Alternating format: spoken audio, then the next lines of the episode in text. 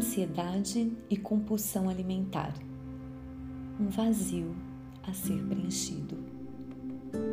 Como na ansiedade cada corpo está num tempo, o corpo físico ele só pode mesmo estar no presente. Mas o corpo anímico, que é o corpo de expressão da sua alma, envolvendo o seu pensar, o seu sentir e agir no mundo, estão projetados numa possibilidade de ameaça que está lá no futuro. E dessa forma há um grande vazio no presente. É como se o corpo estivesse sem alma. É como se faltasse vida ali. E é muito comum esse vazio ser preenchido compulsivamente por planejamentos, critérios e também por comida e outros. Entendemos a compulsão como a repetição de rituais que visam aliviar a ansiedade ou uma sensação de desconforto. Pesquisas mostram que 70% das pessoas que sofrem de compulsão alimentar sofrem também de transtorno de ansiedade ou depressão, e que a doença afeta mais frequentemente mulheres do que os homens. É muito importante que as pessoas compreendam que a compulsão alimentar é, é uma doença e que quem é acometido por ela não consegue freá-la. Eu vou trazer aqui alguns sintomas que ocorrem no corpo anímico de quem sofre com a compulsão alimentar. O que, que acontece com o pensar dessa pessoa? É muito comum os, tem um padrão de pensamento rígido e inflexível, do tipo tudo ou nada.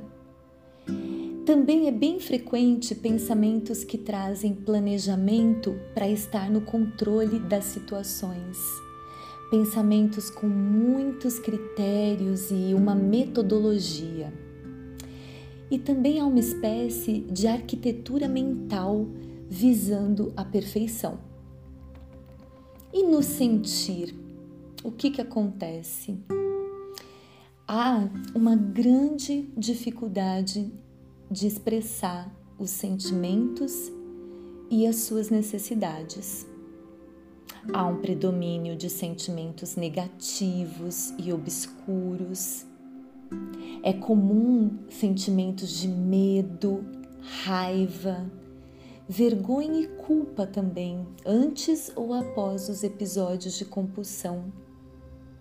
Pode acontecer também de sentir nojo em relação ao tamanho do corpo. E também existe uma forte necessidade em agradar os outros e evitar confrontos.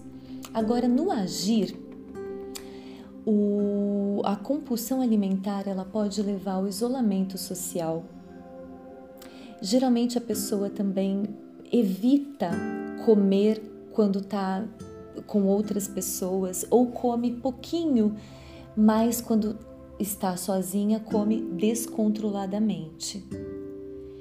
É, também é comum algumas pessoas se envolverem em jejuns esporádicos, dietas rigorosas e repetitivas, e é bem frequente que essa pessoa organize a sua rotina de modo que tenha um espaço ali para sessões de compulsão. Ou é a televisão, chegou em casa do trabalho, senta no sofá e já começa o ritual de, de compulsão.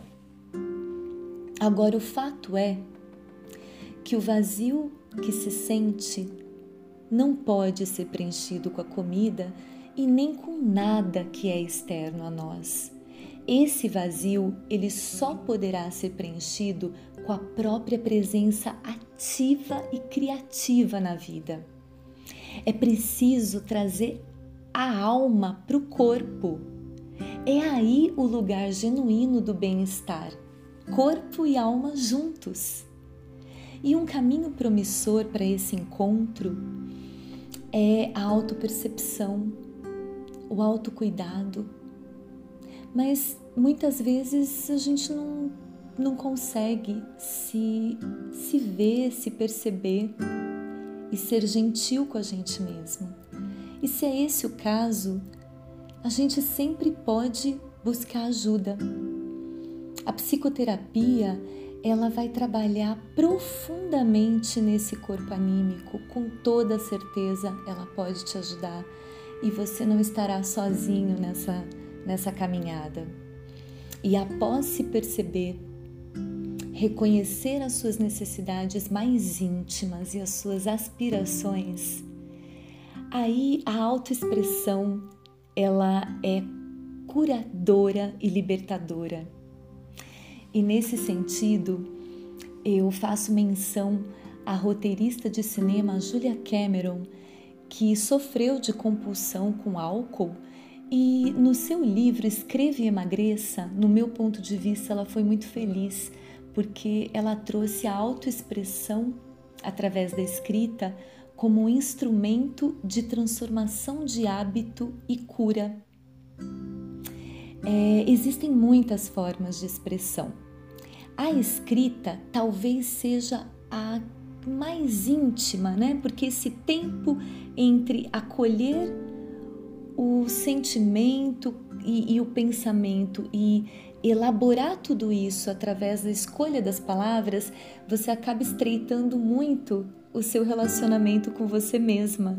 Então, a escrita pode ser muito interessante para você se conhecer. Mas existem muitas outras formas de expressão. Encontre a sua a cada momento e eu desejo para você um bom encontro, corpo e alma. Um grande abraço.